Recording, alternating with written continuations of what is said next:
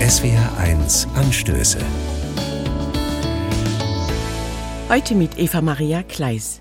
Ich wünsche Ihnen einen guten Morgen. Ich bin gesegnet.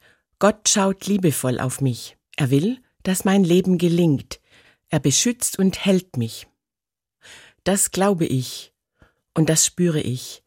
Besonders in dem Moment im Gottesdienst, wenn der Pfarrer seine Hände ausstreckt, mich segnet und mir zusagt, du bist behütet und getragen, du bist geliebt und kannst ein Segen für andere sein.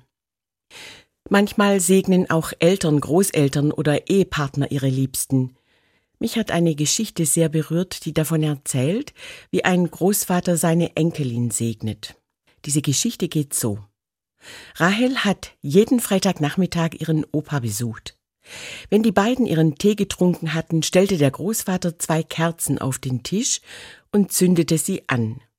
Dann hat er mit Gott gesprochen, auf Hebräisch. Rahel saß da und wartete geduldig, denn sie wusste, jetzt würde gleich der beste Teil der Woche kommen. Wenn der Großvater nämlich fertig war, mit Gott zu sprechen, hat er zu Rahel gesagt, Komm her, geliebte kleine Seele. Das kleine Mädchen hat sich vor ihn hingestellt, und er hat sanft die Hände auf ihren Kopf gelegt. Er hat dann immer irgendwelche Dinge angesprochen, mit denen Rahel sich im Verlauf der Woche herumgeschlagen hatte, und hat Gott etwas Echtes über sie erzählt.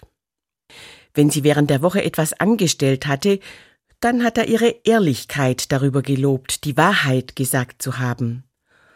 Wenn ihr etwas misslungen war, hat er voller Anerkennung davon gesprochen, wie sehr sie sich bemüht hatte.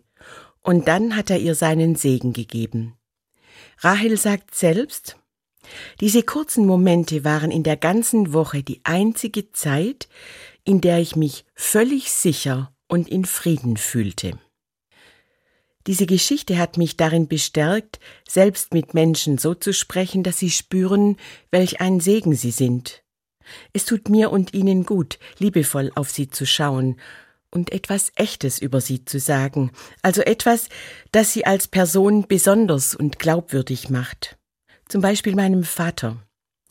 Wie wichtig er auch mit seinen 88 Jahren für andere noch ist, weil er so warmherzig und ehrlich mit Menschen spricht, dass sie ihm vertrauen.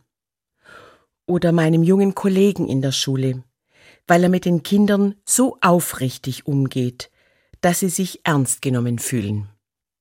Eva Maria Kleis, Tübingen, Katholische Kirche